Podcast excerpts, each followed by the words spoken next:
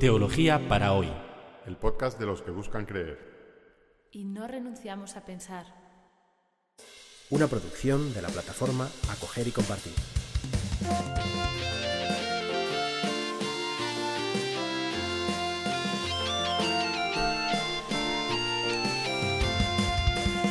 Bienvenidos al episodio 55 de Teología para hoy, con el que concluimos este, esta miniserie de, de seis episodios sobre el budismo y el cristianismo, con un episodio titulado Budismo y Cristianismo, en el que vamos a recoger algunas de las ideas principales que hemos ido eh, enunciando a través de las últimas semanas. ¿Cuáles son las grandes convergencias y las divergencias, las coincidencias y las diferencias entre el cristianismo y el budismo. Nuestro estudio, recordemos un episodio que hicimos yo creo que hace, hace dos, eh, ha puesto de relieve hasta qué punto es importante para entender tanto el cristianismo como el budismo el trasfondo de las religiones respectivas que practicaron sus fundadores. En el caso de Jesús es el judaísmo, en el caso de Buda el hinduismo. Y cómo las cosmovisiones o la comprensión del mundo de, cada una de estas, de estas religiones, el judaísmo y el hinduismo, influye o sirve de base para la doctrina de estos dos fundadores religiosos. Y ahí está, entre otras cosas, la diferencia más, más importante ¿no? entre el cristianismo y el judaísmo. El concepto de Dios y mundo que subyace a estas eh, visiones y que eh, está basado pues en el judaísmo y en el hinduismo. Ya lo he repetido tres veces. Bien, pues eh, la diferencia fundamental entre el judaísmo y el hinduismo a la hora de formular la idea de Dios y por lo tanto la idea del mundo es que en el judaísmo tenemos un Dios único, personal, trascendente y creador. Es decir, que los judíos, y a través de los judíos, los cristianos y los musulmanes, creemos que solo hay un Dios. Este Dios está fuera del mundo, no se identifica con ningún ser de este mundo, sino que es trascendente, está más allá y crea el mundo, de tal manera que eh, los dioses no existen. Y esta quizás sea la, la, forma más, más eficaz de, formular el monoteísmo, eh, tanto cristiano como judío como musulmán, que no existen los dioses, que en la realidad, que en la naturaleza, que en el mundo, el universo, hay criaturas de distinto tipo, pero ninguno de ellos puede equipararse a Dios. Y que por lo tanto eh, la creación está sometido al ser humano. Que no hay otro ser superior, no, no hay nada a lo que ante quien el ser humano deba arrodillarse o someterse, excepto Dios, pero Dios no está en este mundo. Dios no es un, no es un elemento más de este mundo. Esto es muy distinto a lo que, a lo que enseñan todas las demás religiones. Y es que los dioses están por ahí, que los dioses están en la realidad, eh, que hay seres ante los cuales el ser humano debe agachar su cabeza y arrodillarse porque son ontológicamente superiores. el ser humano no es lo más grande de la creación, hay otros seres superiores y estos son los dioses. Y el hinduismo cree en la existencia de muchos dioses. De tal manera que, la, que, lo más grande que el ser humano puede pensar, pues es el conjunto de la realidad.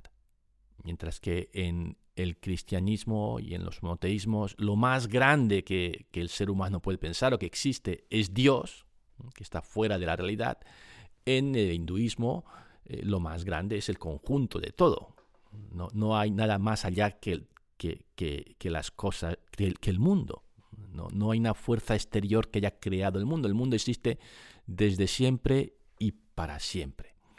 Y esta es la visión que, que le da el Buda. Y, y esto, ah, esta diferencia en, el, eh, en, el, concepto de, Dios es lo que ha llevado a algunos eh, escritores y pensadores a decir que el budismo no es una religión. El budismo no es una religión porque no existe un Dios personal. Bueno, eh, ellos podrían decir lo, contrario, es decir, el cristianismo no es una religión porque no cree en los dioses. Es decir, que, aquí eh, lo que descubrimos es la, la radical limitación que tiene el concepto de religión. De hecho, es un concepto, el concepto de religión es un concepto relativamente moderno y, que conduce a muchas, a muchas confusiones. No es, no es un concepto muy útil esto de la religión, aunque lo usamos porque es cómodo hablar de las grandes religiones o de las distintas religiones, en realidad eh, son, son cosas bastante distintas. Y, por ejemplo, los, los antiguos romanos, que eran politeístas como los hinduistas, acusaban a los cristianos de ser ateos. ¿Por qué? Pues porque no creían en los dioses. Estos no son una religión, son ateos.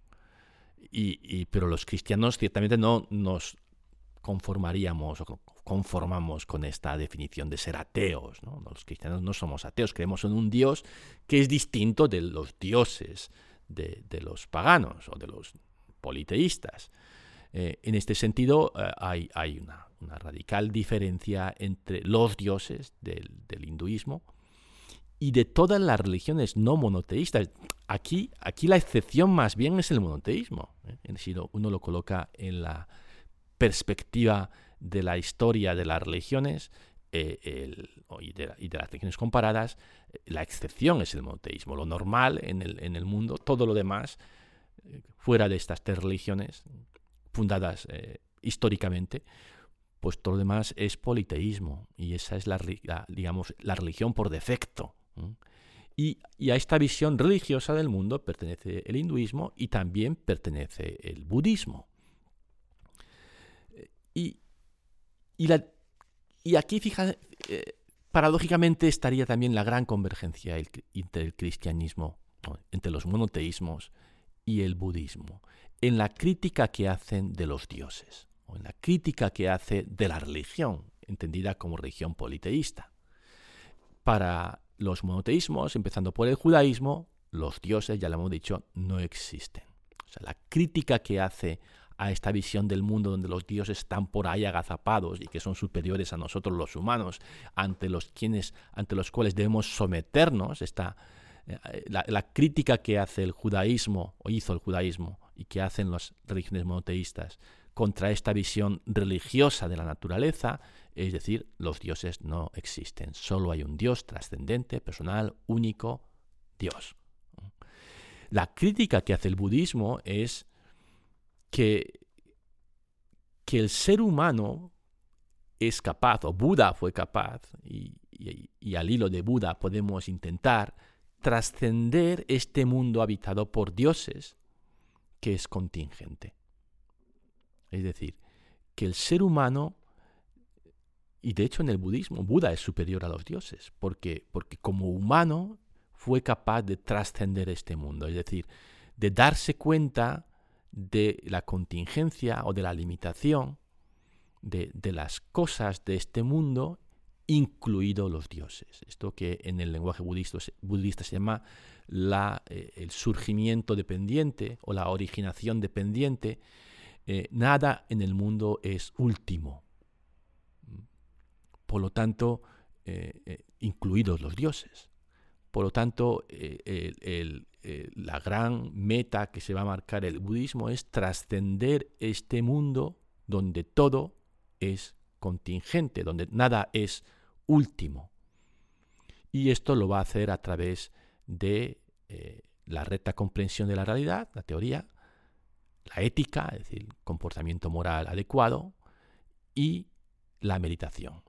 Estas tres dimensiones que están recogidas en el camino octuple de, eh, que es el fundamento del budismo. Comprender la realidad como origen dependiente, es decir, como contingente, eh, comportarse moralmente bien y practicar la meditación. Y a través de esta meditación uno puede alcanzar la realización de que, de que el mundo, de que, de que la realidad tal como se nos aparece, no es lo último, no es, es, es contingente, no, no, no, y de esta manera liberarse ¿eh? de esta atadura a las cosas, de, este hacer de las cosas dioses. ¿no? Esto, esto que también creemos en el cristianismo, que, que nada en el mundo, dioses, pero dioses podemos traducir hoy por dinero, eh, sexo, placeres, eh, experiencias, poder político, nada de esas cosas te van a dar la felicidad última. y el cristianismo va a decir, solo Dios. Y el budismo va a decir, bueno, libérate de eso y experimentarás el nirvana, que es una especie de nada, pero una nada liberadora. Aunque ahí incluso el propio Buda expresó como, como un cierto, una cierta inquietud, ¿no? una cierta incertidumbre. ¿Será algo el nirvana o será nada de nada? Y es una pregunta a la que el budismo mm, no responde. Pero la liberación, el camino de liberación está ahí, ¿no? No aferrarse a nada. Mientras que en el, en el cristianismo, efectivamente, nada es Dios, nada, ninguna criatura es Dios, ningún, ningún objetivo que uno se pueda plantear en esta vida es última, pero, pero este mundo, que no es último, sino penúltimo, está sostenido por un Dios amoroso, por un Dios de misericordia. Y por lo tanto, uno puede reconciliarse con su propia fragilidad y la fragilidad del mundo. Y aquí es cuando eh, eh, el cristianismo y el budismo parten, parten caminos. En, el posicionamiento ante el mundo que no es último, sino penúltimo, ambos estamos en el mismo camino, es más, yo creo que los cristianos podemos aprender mucho de los budistas, sobre todo en estas técnicas de meditación que, que lo que bueno, pues nos enseñan a, a calmar la mente, a integrar nuestro cuerpo, a respirar y a entrar en ese estado de calma en el que uno ve las cosas como son, en el que uno recupera la lucidez. Y, esto que ahora está tan de moda, el mindfulness, ¿no? Que, bueno, pues no es más que una, eh, una facilitación pedagógica de ciertas técnicas budistas de meditación. Esto es útil y esto es bueno que, que, sobre todo en este mundo tan, tan loco y tan, tan estresante en el que vivimos, pues aprendamos a hacerlo todos, cristianos, budistas y ateos. Pero luego en la apreciación última de lo real no, no decimos lo mismo. Porque los cristianos creemos que, que la realidad, por muy frágil que sea, por muy penúltima que sea, está sostenido por Dios.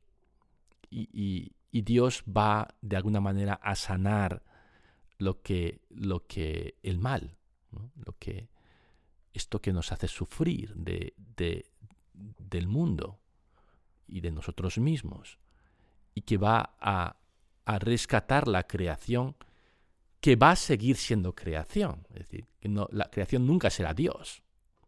los humanos nunca seremos dioses en el sentido de, de, no tener origen. ¿no? Tenemos un origen, hemos, hemos nacido y, y somos finitos.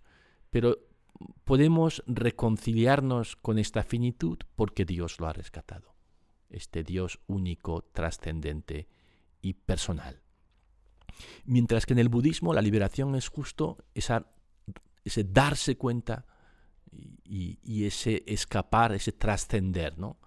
que queda un poco en interrogante. ¿Hacia dónde trasciendes? ¿Quién, quién te sostiene? Eh, en el cristianismo esto tiene una respuesta muy, muy, como muy concreta, muy contundente, Dios. Dios nos sostiene. Buda fue uno de los grandes sabios que han existido en la historia de la humanidad. Un hombre que deja atrás sus riquezas, la felicidad que había alcanzado, hace una búsqueda espiritual existente, alcanza la iluminación, enseña discípulos y discípulas y finalmente muere rodeado de ellos en la ancianidad, pasando de este mundo fenoménico al nirvana. No se puede pedir más de un sabio, eh, es como, como el sabio ideal. ¿no? Jesús es un artesano, por tanto un hombre pobre de una sociedad eh, en los márgenes del imperio romano que predica el reino de Dios y acaba muerto en la cruz. La, la, imagen del Buda y de Jesús difícilmente pueden ser más distintos. Yo diría que Buda es lo más lejos que puede llegar un ser humano, como ser humano. A la realiza, a la, a la, al, darse cuenta, ¿no? de, de, a la lucidez sobre, sobre la naturaleza de este mundo si no tenemos en cuenta a Dios. Y, y, en el cristianismo lo que tenemos es, es, Dios que sale a nuestro encuentro.